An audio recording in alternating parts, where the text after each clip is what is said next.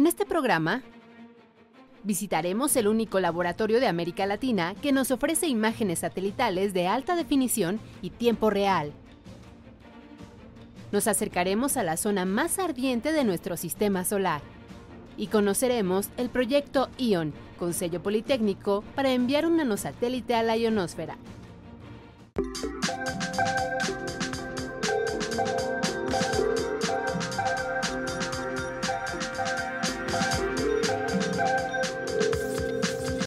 Bienvenidos a Factor Ciencia, yo soy Alejandro García Moreno y en esta ocasión me encuentro en el Instituto de Geografía de la Universidad Nacional Autónoma de México. Estamos aquí para conocer el Laboratorio Nacional de Observación de la Tierra, la NOT.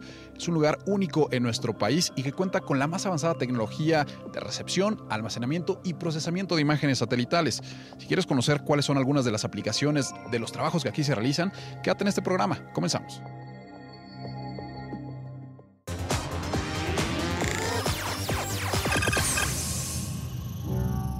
Este laboratorio tiene la capacidad de monitorear la actividad del Sol y esto es de suma importancia para nosotros porque cuando se presenta una tormenta solar puede haber repercusiones principalmente en los sistemas de telecomunicación. ¿Quieres saber por qué? Aquí te lo presento. Esta enorme esfera de fuego es 100 veces más grande que la Tierra. Controla todo el sistema solar y la vida depende de él. El Sol es responsable de múltiples fenómenos en nuestro planeta, incluyendo las tormentas solares, que pueden afectar las telecomunicaciones y estaciones eléctricas. Las tormentas solares eh, son eh, fenómenos, el, término técnico es, son fenómenos magneto-hidrodinámicos, que se producen en las capas externas del Sol. Esta energía o plasma solar se encuentra a una temperatura de 6.000 grados centígrados, que no son nada, ya que en las capas internas del astro la temperatura es de millones de grados centígrados. El Sol está en constante actividad. Sus regiones interiores están generando una enorme cantidad de energía. Esa energía de alguna forma se transmite desde el interior a las capas superiores y desde ahí es emitida hacia el exterior. Estas erupciones solares o eyecciones de masa coronal que viajan como viento en direcciones aleatorias, en ocasiones llegan a la Tierra tras recorrer sin problema 150 millones de kilómetros. A pesar de su potencia, la energía no es visible. Se trata de partículas subatómicas que no dañan a los seres vivos. La cantidad de energía que se puede liberar durante una tormenta solar sería el equivalente a cientos de miles de bombas atómicas en cuanto a energía global.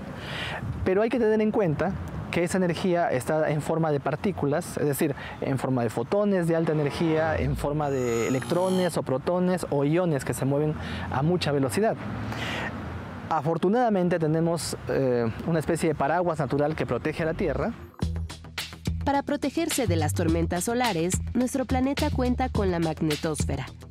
Cuando la materia solar se impacta contra ella, esta capa terrestre actúa como un gran paraguas que disipa las partículas electromagnéticas.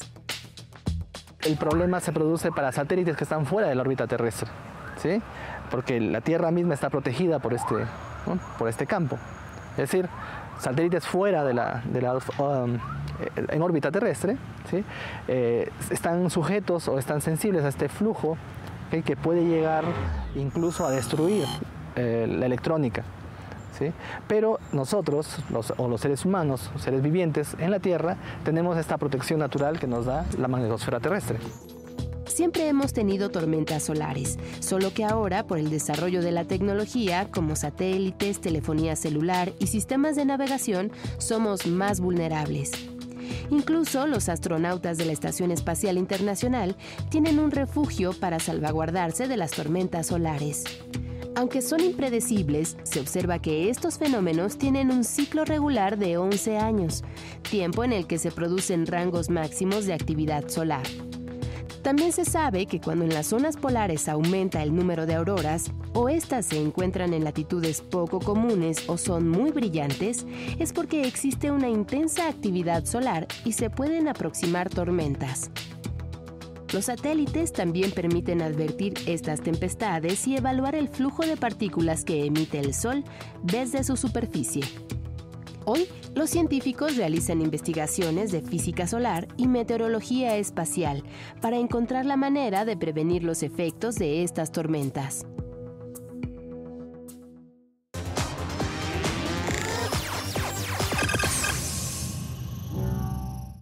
Estamos ahora con Gabriela Gómez Rodríguez. Ella es encargada de estaciones receptoras del Laboratorio Nacional de Observación de la Tierra, la NOT, aquí en el Instituto de Geografía de la UNAM. Muchísimas gracias por recibirnos. Es un placer. Vamos a entender este lugar. Platíquenos, ¿qué es lo que se realiza en la NOT? La NOT es un proyecto aprobado por CONACIT en el cual participan la, la, UNAM, por supuesto, y físicamente nos encontramos en el Instituto de Geografía, pero participan también este, como socios fundadores la Secretaría de Marina y EINEGI. Okay. Entre todos este, colaboramos para obtener una serie de antenas para recibir imágenes de las que originalmente se consideraban meteorológicos, que ahora son eh, netamente ambientales por su variedad de aplicaciones. Tenemos aquí en este laboratorio una serie de equipos eh, que consisten en este, antenas receptoras, eh, software, este, hardware muy poderoso, este equipo con, eh, programas especializados para la recepción prácticamente en tiempo real de las imágenes este, de satélites tanto polares como de órbita geoestacionaria. En, este, en esta área en específico lo que se está haciendo es ya el proceso de las imágenes y la distribución. La idea es que es muy importante tener esta información, pero su importancia radica en la facilidad de distribuir esa información.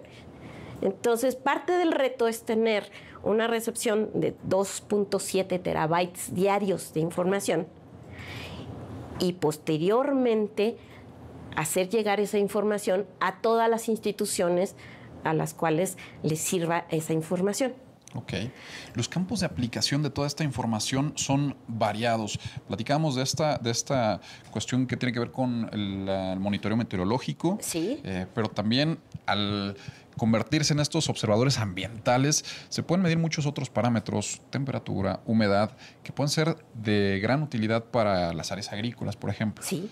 ¿Cuál es el potencial de aplicación de toda esta información? 2.7 terabytes eh, de información diaria. Sí, en efecto, en un origen era, eh, se consideraban de tipo meteorológico porque eh, desde que se lanzó el primer satélite no ha habido huracán que toque costas que no haya sido visto con anterioridad. Eso es muy importante ha cambiado la vida como, como la conocemos, porque con anterioridad, pues corre cuando, cuando llega el primer este, fenómeno. Como eso, hay otros fenómenos los cuales se pueden observar ya con mucho detenimiento. Cambios en este, las temperaturas en los océanos, cambios en este, los patrones este, de circulación atmosférica, ah, el observar las temperaturas del suelo, el observar el contenimiento, el, continuo cambio en la vegetación. para cuestiones agrícolas, para prevención de, este, de sequías, ¿sí? para estar preparados cuando empieza una sequía muy importante, el eh, observar los eh, incendios forestales, por otro lado, en, el extremo opuesto, inundaciones. Eh, eh, para cuestiones primero de prevención y para después el ataque eh, a este, afrontar el desastre. Protección civil. En ese sentido, este, nuestro, nuestra meta es llegar a todas las instituciones que tienen que ver con este, prevención o ataque a, este, a remediación de desastres. ¿Se puede hablar de, la resolución que tienen estos eh, dispositivos, estas, estas imágenes que están aquí ustedes procesando? Sí, sí, sí. Eh, en cuanto a resolución espacial, tenemos una resolución espacial nunca antes vista. A raíz de que se lanza el satélite GOES 16, se tiene una resolución que se mejora este, básicamente como cuatro veces. Okay. Eh, en el píxel, el elemento más mínimo, llega a ser hasta de 500 metros. Y como puedes ver, tenemos una cobertura de todo el hemisferio, a 500 metros. Tenemos otro tipo de resolución que, nosotros, es, que es la resolución espectral. Es decir, estamos viendo muchas más porciones del espectro. Antes se veían 5, ahora se ven 16 con este nuevo satélite. Entonces tenemos eh, información este, mucho más detallada, los objetos que se ven es más detallado y lo podemos observar desde muy diversos ángulos, desde muy diversas ópticas, ¿sí? Entonces, este, sí, es, una información muy importante y por eso es que es una gran cantidad de información diaria. Pues vamos a seguir eh, visitando el Laboratorio Nacional de Observación de la Tierra. Quédense con nosotros, continuamos. Esto es Factor Ciencia.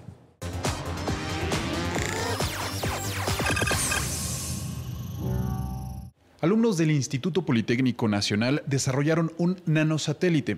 Se llama Ion CubeSat y uno de sus objetivos es medir las concentraciones de electrones en la ionosfera y la incidencia que estos tienen con las telecomunicaciones. Los satélites artificiales son sistemas de telecomunicaciones altamente sofisticados.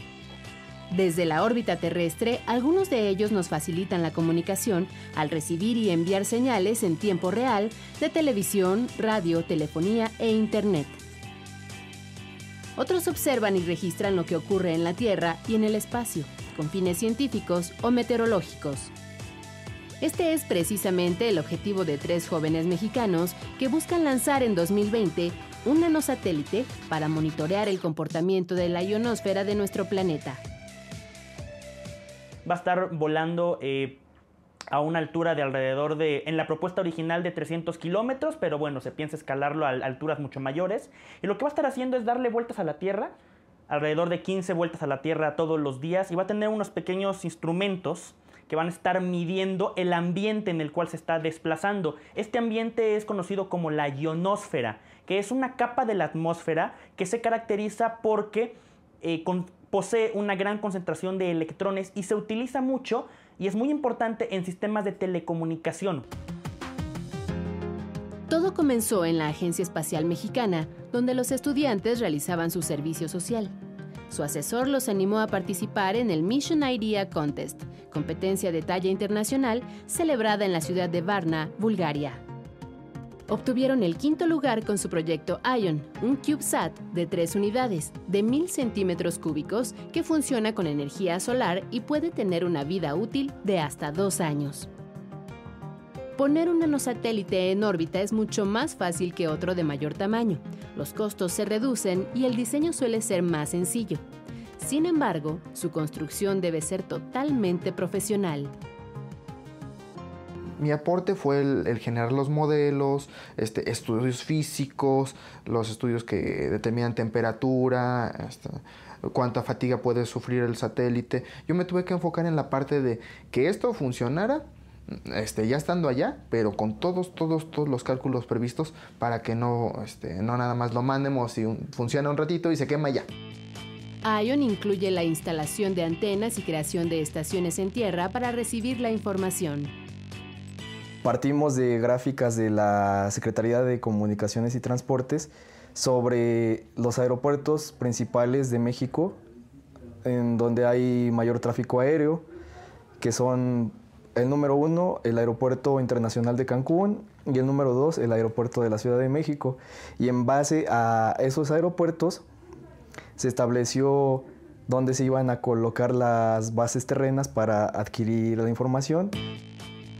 Los datos que genere el nanosatélite ayudarán a corregir las señales enviadas por otros satélites que son distorsionadas cuando la ionosfera es perturbada por los campos magnéticos de la Tierra y el Sol o las tormentas solares.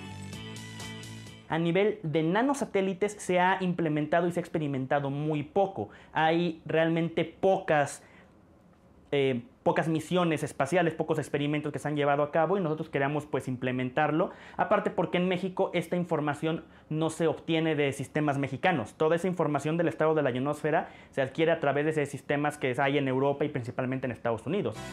Ahora, el equipo de innovadores perfecciona su proyecto y busca apoyos para echar a andar lo que será su primera misión espacial. ¡Hola México!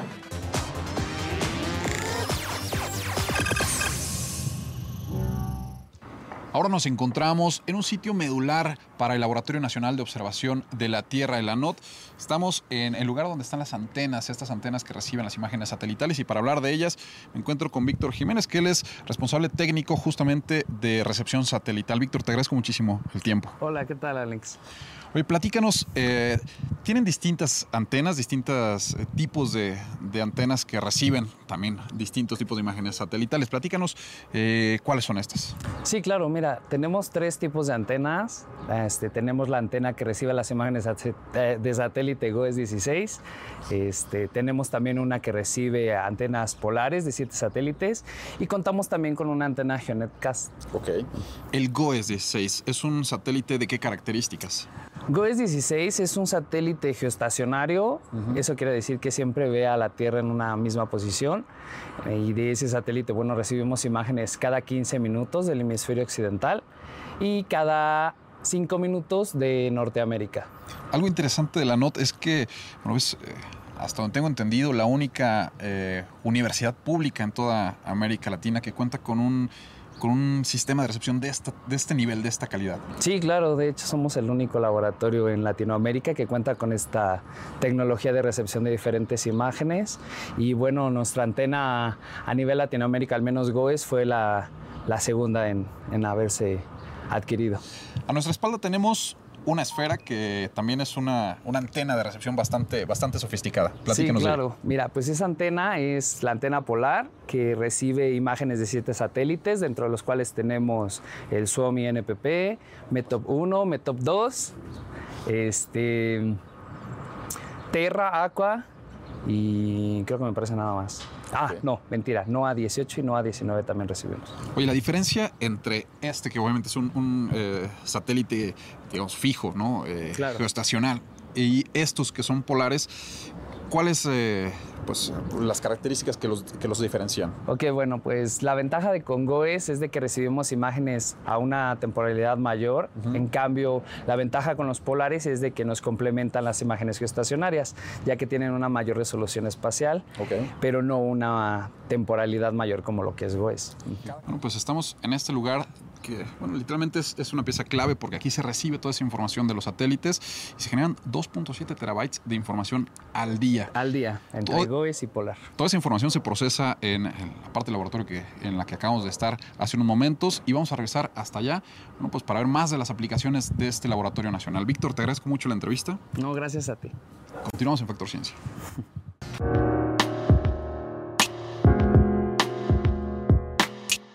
Continuamos con nuestro recorrido por el LANOT. Conocimos ya las antenas en las que se recibe bueno, pues toda esta, esta eh, información que, que, transmiten los satélites y esta es la forma en la que se interpreta y la que pues ya podemos verlas de manera tangible. Sí.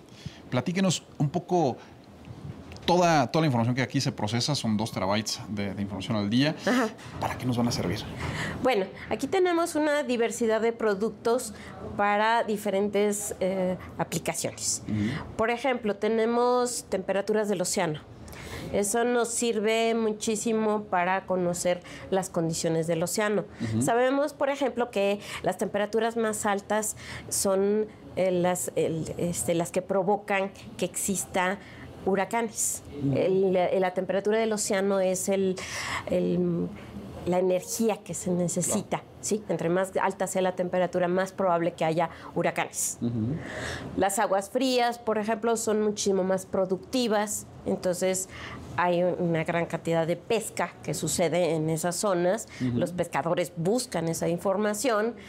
Em, desarrollos de otros productos como muy relacionados como el detectar la clorofila en el océano nos sirve para saber eh, precisamente dónde son los mares más productivos, el surgimiento de ciertos problemas como eh, las algas rojas, que son un problema para este, la producción pesquera. Em, tenemos otros productos en tierra como eh, estar viendo la vegetación, las condiciones de la vegetación. Qué tan activa está la vegetación. Hay, en ciertas condiciones, eh, por ejemplo, de sequía, vamos a tener una vegetación poco activa, que es un combustible ideal para los incendios. Entonces, se han hecho muchos estudios en donde se relaciona eh, la baja en la actividad de la vegetación con la aparición de los incendios. En otros casos, si ha habido algún problema como huracanes, tiran mucha vegetación y entonces hay mucha vegetación muerta que también es el combustible. Y también eh, somos capaces de ver, digamos, una baja en la vegetación viva, activa, en esas zonas.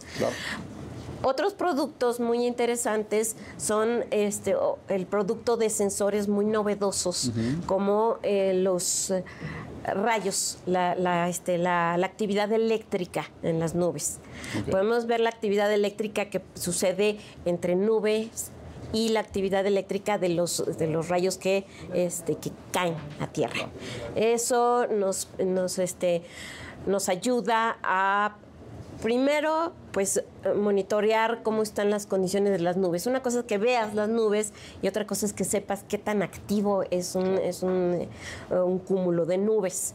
En los huracanes es un indicativo de que se va a incrementar la fuerza del huracán. Entonces nos permite tener alertas tempranas.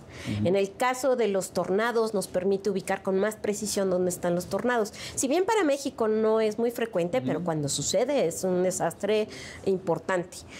Eh, podemos, eh, para la aviación, ¿sí? El CENIAM ha tenido contacto con nosotros, también van a estar, este, están, de hecho, ya están obteniendo información de nosotros.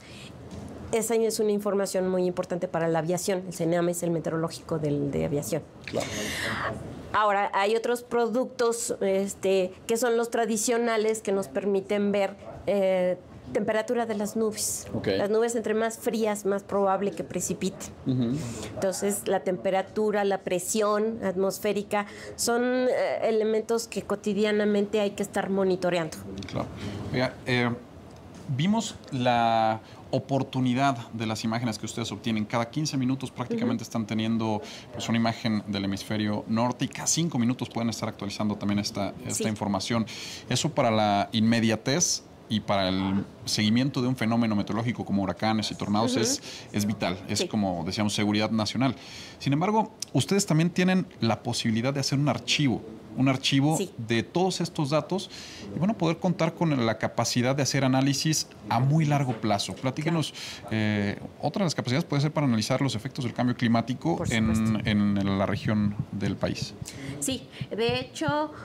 Eh, nosotros tenemos ya un acervo con antenas anteriores que hemos tenido, hemos recibido información desde 1996.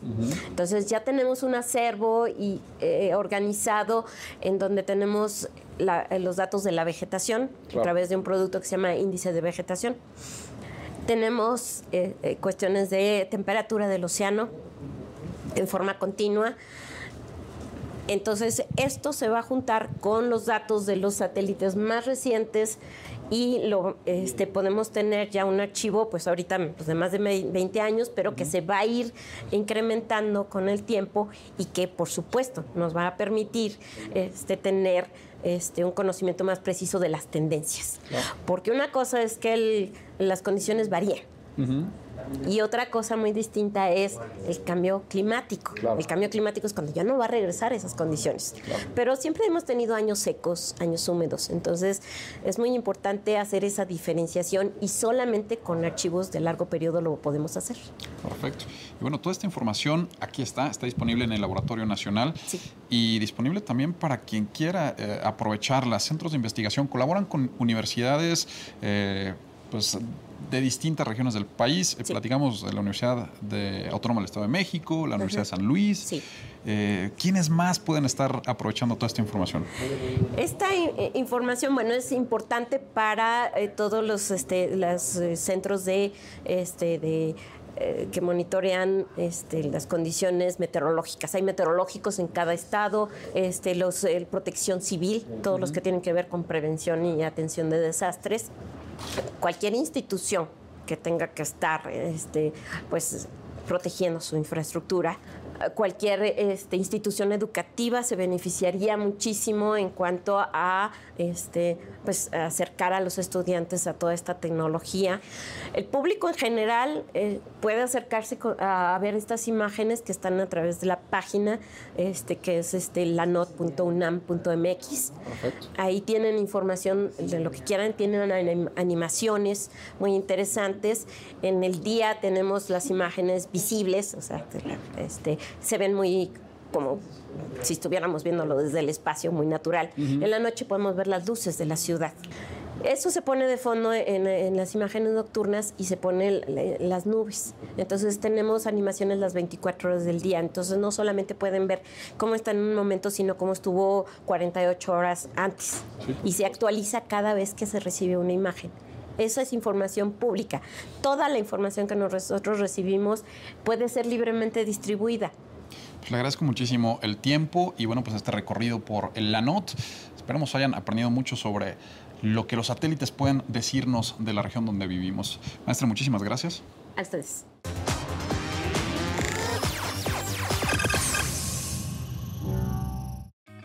Espero que hayas disfrutado de este programa que realizamos en el Laboratorio Nacional de Observación de la Tierra, la NOT de la UNAM que hayas aprendido mucho sobre satélites y la importancia que tienen por toda la información que podemos obtener a través de ellos. Te recuerdo que puedes seguirnos en Twitter, Facebook, visitar nuestro portal o descargar cualquiera de nuestros programas a través de iTunes. Y no olvides que seguimos investigando lo que ocurre en el mundo de la ciencia y la tecnología para llevarlo hasta tu pantalla. Yo soy Alejandro García Moreno y esto fue Factor Ciencia.